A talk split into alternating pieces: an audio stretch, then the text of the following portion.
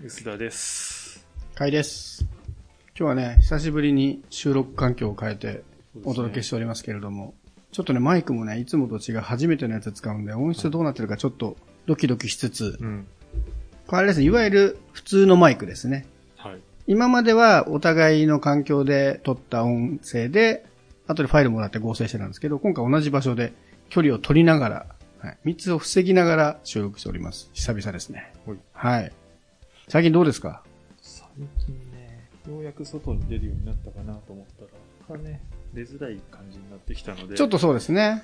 うん。なんで困ったなっていうね。困ります？やっぱずっと家にいると目が疲れません？もあー、目疲れ問題。うなんかやっぱり外に出ていると、なんだかんだで、こう、ね、あの、歩いたり、食事に行ったりとか、あのね、移動とかあったりするんで、遠くを見るんですけども、家の中でずっと仕事とかしてると、ずっとディスプレイか壁しか見てないんで、なんかすげえ疲れるんですよね。目疲れしますよね。僕もね、前の仕事の時、会社勤めの時もそれなりに目は疲れたんですけど、うんやっぱフリーになってすごい目が疲れるようになりましたね。なんかやってます？対策。目薬買いました。うん。それぐらいしかないんですよね。それぐらいしかないと思うんですけど、で目薬も結構奥深いですよね。本当ですか？僕あの、すごい目が疲れた時で、はいなんか昼ぐらいかな、うん買い物に行って、もうこれはもうなんか目薬って何とかするしかないと思って買いに行ったんですよ。はい。もう背に腹は帰らないから一番いいやつを買って、もう一個3000円ぐらいするのかな。そう高いっす。うん、結構いいやつを買って使ったら、うん。すごい効くんですけど、効うんきすぎてしばらく目開けられないんですよ。えもうめちゃめちゃ染みるやつ。えで、その後も使ってたんですけど、はいもう染みすぎて怖くなっちゃって、うんもうしばらく目開けられないからあん。ま良くない気がしますよね。うん、でもなんか一番その症状を見ると、うんその疲れ目とかパソコン見てるドライって一番効くって書いてあったから使ったんですけど、これはいかんなと思ってね、ランクを1個下げて、うん。上から2番目ぐらいにすると、はいあ刺した時だけ、あ、ちょっと、しびて、うん。で、その後は割とスッキリしますね。結構目薬は意外と効くなと思いました。本当ですか？僕ね、いつもね、200何十円ぐらいのを使ってるんですけども、効いてます？うん、それなりに聞いてて、ただ、やっぱ疲れてきたから、790円ぐらいの買ったんですよ。はいはい。おうん買わねえなと。え、変わんないですか？あ、そうか。そうか、僕はいきなり高いの使ってるから気づいてないのかもな。うんなんか良さそうなの買ったんですけどね。うん。最近僕朝も目開けるの辛くなってきて。あ朝もう枕元に目薬置いといて、あはい。朝目薬で目さ刺してしばらく経ってから起きるとかやってるんですけど、意外と目薬あるだけで結構バカにならないなと思いましたね。あまあ、ないとなんか不安になってきます。うんずっと疲れてるあとすごい高いと思ってたんですけど、と。うん。全然減らないじゃないですか。もう一まあそうですね滴二滴でしょ。うん。で全然減らないんで、これはなんか3000円で高いとか申し訳ないなと思いました。まあ今使ってるの多分2000円しないぐらいのやつですけど、ただ違いはよく分かってないですけどね。すごい高いやつはめちゃめちゃ染みるぐらいしか分かんない。まあ本当は根本的に解決すべきなんでしょうけどねそう。ですね。うん、ディスプレイが多分見すぎっていう。うん。リモートワークだとどうしてもなんか、ね、打ち合わせとかも必ず画面見るし、そうなんですよ。それが結構きついですよね。うん対面での打ち合わせとかだと、まあ、画面見ててもね、サブというか、うんずっと見ててないじゃないですか。どうしても資料を見るのも全部ね、ディスプレイだし。割と結構職業病な感じですけど。ね。まあ、なんで、解決策はうん特にないってことなんですかね。やっぱりもう、オフラインの打ち合わせもちゃんとやる。うん。オフラインあんままだやってないですか？まあちょっとここ最近また雰囲気変わってきたけど。うんちょこちょこやってますけど、週にでも2回、3回ぐらいですかね。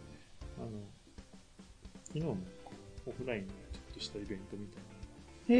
なのあって行こうかなと思って。はいはい。あ、それは別に自分の会社じゃなくて社外でやってるやつですよね。社外の人はいはい。に、まあ、こういう会会見っていうのかな、まあ、イベントみたいなのがあって、午前中11時ぐらいにスタートで、行こうかなと思って起きたら、6時、朝午前6時ぐらいにメールで、うんあすいません、なしです。うわー、そうか。前もそういうのありましたもんね。ちょっとうんリリアルで開催すると危ないから、全部オンライン切り替えまた今そういう流れなんですね。そういう流れが来てて、なかあなかね、まあ、しゃあないかなと思います。ーしゃあないですけどね、なかなか難しい。うん会社にとかね、あの行きたいわけじゃないけど、週1、2ぐらいは出てもいいかなっていう感じに変わってきましたね。食事がね、やっぱり家の周りとか飽きるじゃないですか。飽きますね。もうさすがにあれですか、もうウーバーバッグ使いすぎました？うん。うわ、これ2回しか使ってない。しか使ってないの。あんなに大きいのに。梅雨だしさ、あ、そうですね。次だと買いに行くのもめんどくさいですからね。えーわざわざ寝ていかないですようんね。ウーバー呼べよって話じゃないですか。まあ確かに。いやでもウーバーもな、意外といい金額しますからね。そうですね。毎日はきついですよね。うん。街中出てくると結構安くてね、ちゃんと食えるお店もたくさんあるんで。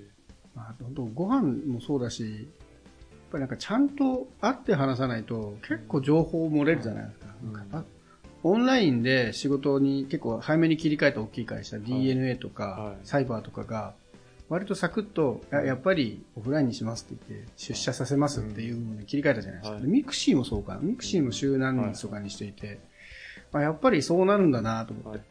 なんか実家勤務も買って会社もあるらしい実家勤務？実家ってもう。別の県とか。うんへえ、それはそれででもなんかあれですね、極端だな。ね、面白いなとそういえばこの間なんかヤフーもやってましたね。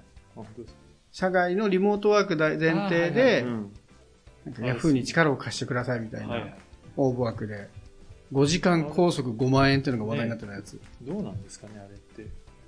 や、僕結構面白そうだなと思って申し込んだんですけはいはいど、なんかね、一番僕が申し込んだやつはなんかオープンなんたら枠みたいなやつで、はい何でもジャンルいけるみたいなやつだったんですよ。で、あなたの得意なことありますか？みたいなところも、特に僕そんなに、こう、どれが得意とか書かずに、はい。なんか、ご協力できることがあったらやしたいですみたいな、こう玉虫色のこと書いたら、あじゃあご協力してほしいことがあったら連絡しますみたいなメールが返ってきて結局何も進まなかったんですけど、ーもうちょっとこう、受かりに行ってくださいよ、そういうの。を まあでもなんかい一回ぐらい面談ぐらいしてくれればうんいいかなと思ってちょっとね、面談してほしかったんですけど、いねそうっすよね。やでも結構ね、周りは、なんか、え、ってますいや、なんかね、いやどっちかっていうと、5時間5万円って安すぎるだろうみたいな結構盛り上がってて、うん。まあでもそういうのって大体一番下のラインで揃えるじゃないですか。は5時間5万円が最低ラインい。で、うんで、話によっては別にはい。パフォーマンス出せれば1時間5万円かもしれないし、確か上限が15万円だったのかなあ、そうなんだ。うん、とかなんで、まあ、15万でできる範囲ではいこうからしますみたいな話だと思うんで、そこはあんま気にしてなかったんですけど、この年になると面接とかなかなか受けられないじゃないですか。は面接してほしいなと思って、い。いいな、俺もやりたいな。えちょっと応募してみてください終わってるん。ですか、これ。えまだやってるんじゃないですか結構で話題になって、割とみんなね、面白がって申し込んだ人が僕の周りも結構いて、あオープンポジション。あそうそう確かにこれは難しいですね。うん。なんか試みは面白いですけどね、社外。うんただ、結構、これが日経が最初に記事にして、はい話題になったせいで、うんなんか変なバズり方して、5万円が？うん、いや、面白いから応募してみようみたいな雰囲気が結構漂ってたので、なんかせ推測ですけど、結構面白半分の応募がすごい増えちゃって、処理すごい大変だったんじゃないかな、みたいな。面白半分の人ですよね。まあ僕は、そうですね。面白半分、真面目半分ですけども。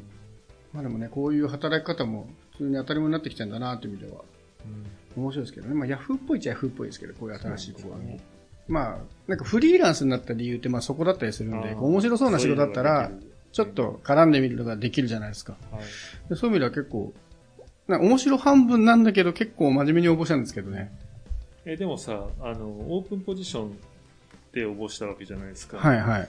だから違うやつで応募すればいいんだもう一回応募し直すの？すごいしつこい感じになりません？あれこいつオープンポジション来たじゃんみたいな。見てないっしょ、そこ。まあ見てなさそうだけど。いやなんかね、こう僕も結構自分のなんかこう、職歴を、そこはなんか悩みでもあって、うん。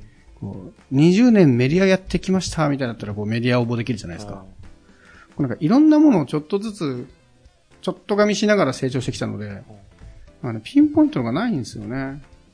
メディアやって、マーケティングやって、営業やって、物流やって、EC やって、クラウドファンディングやってみたいな感じで、なんか割と何でもそこそこやるけど、どれか最強のはないですよみたいなね。まあなんでメディアコマースとかあーい言って、なるほど両方のポジションに似たような感じで出せば、うん結局ビジネス開発みたいな人ですよね、メインのこの応募としては。うんうん。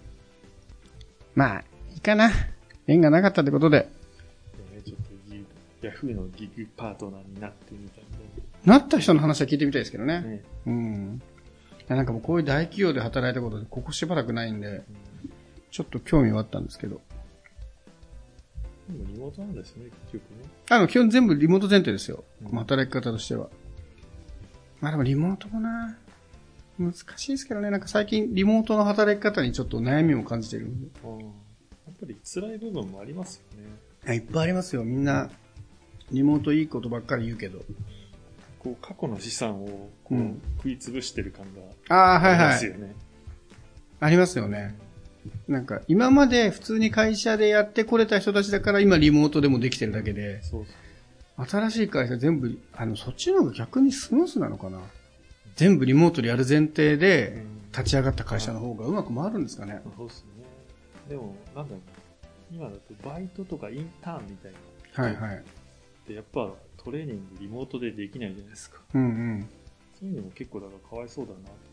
それもでももうそのうちリモート前提で働く人たちになっちゃうんじゃないですか。それのトレーニングはでも誰がやってくれてるんだろうね。そういう風に研修を作るんじゃないですか、もう。ウェブを相手に。まあ、なんかでも、リアルにいるんだったら、うん。これはこうだねみたいなことを教えるけど、まあ楽ですよね。トとかインターンだと、うんパソコンの使い方いまいちわからない子とかに、リモートで、あー、うんなるほど。そうですね。ね、機材がそもそも使えてないのは辛いですね。うんそれはあるな。例えば、うん。こう、リモートでタブ区切りテキストだったら、はい。こうスペースの違いとかって絶対にこう、わからないと思うんですよ。難しい。なんか、現場でこのね、画面上で見せたら、これって、うんうんタブじゃなくてスペース打ってんじゃん、うんみたいな。リアルだったら、まあわかる可能性は結構、それでもわかんないかもしれないけど、うんうんそういうこう、細かい違いとか、なんでこれ動かないのとか、言われた通りにやったつもりなんですけど、絶対リアルにも出てきて、それのトラブルシューティングみたいなのが、全然うまくできねえなと思って。難しいですよね。みんなその仕事できてる前提の人たちだったらいいんだけど、ねあともうパソコンも使えて、うんまあウェブの知識もある程度あるみたいな人たちだったらうまくいくんですけどね。いや、そこはね、最近すごい感じます。なんで、なんか、新しく何かを始めようとしする人にとって、ちょっとハードルが高いよね。うん。まあだからちょっとね、コロナどうなるかわかんないんですけど、まあああいう大きい会社が全部リモートワークっていうのをやめたっていうのを見る限り、はいまあなんか、程よくがいい気がしますけどね。リモート最高っていうのはもちろんあっても、うんあの、って思う時もあるんですけど、長くやってくるとやっぱり、いまいちなところっていうのは出てきます。まあ週1、週2ぐらいでリモートっていうのがなんかちょうどいい温度感なのかなっていうのは、なんか思いつつ。そんなに来なくてもいいかなと思います。あ、でもそこはね、多分仕事の職種によるんですよね。うん記事書くような仕事だとそこまで打ち合わせいらないんでしょうけど、結構打ち合わせメインの仕事とかをしていると、全部オンラインの打ち合わせは結構やっぱね、辛いですまあ、ね。物とか触んなければでも、案外打ち合わせって、俺結構オンラインでいいじゃんっていう。いやー僕ね、おそここそね、やっぱオフラインというかリアルじゃないと辛いこといっぱい感じますね。結構情報落ちません？やっぱオンラインって。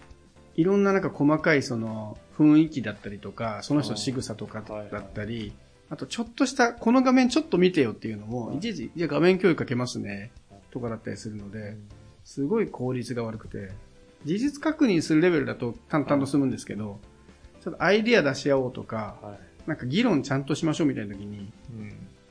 なんかその単なる遅延で噛み合わない以上のなんか足りないものがやっぱりあっ割とて、事前の準備が全てになりません？リモートだと割あの、それもありますね。うん。それもあって、事前準備ちゃんとしなきゃ、あの、いき、せっかくのミーティング生きないっていうのもありつつ、事前準備をきちんとちゃんとしたとしても、やっぱりこう、オフラインでやるミーティングに比べると、情報量が少ないので、はい。なんか打ち合わせのクオリティが下がるな。正確に言うと、ものすごいみんながリテラシーが高くて、ビデオ会議に慣れてて、はい。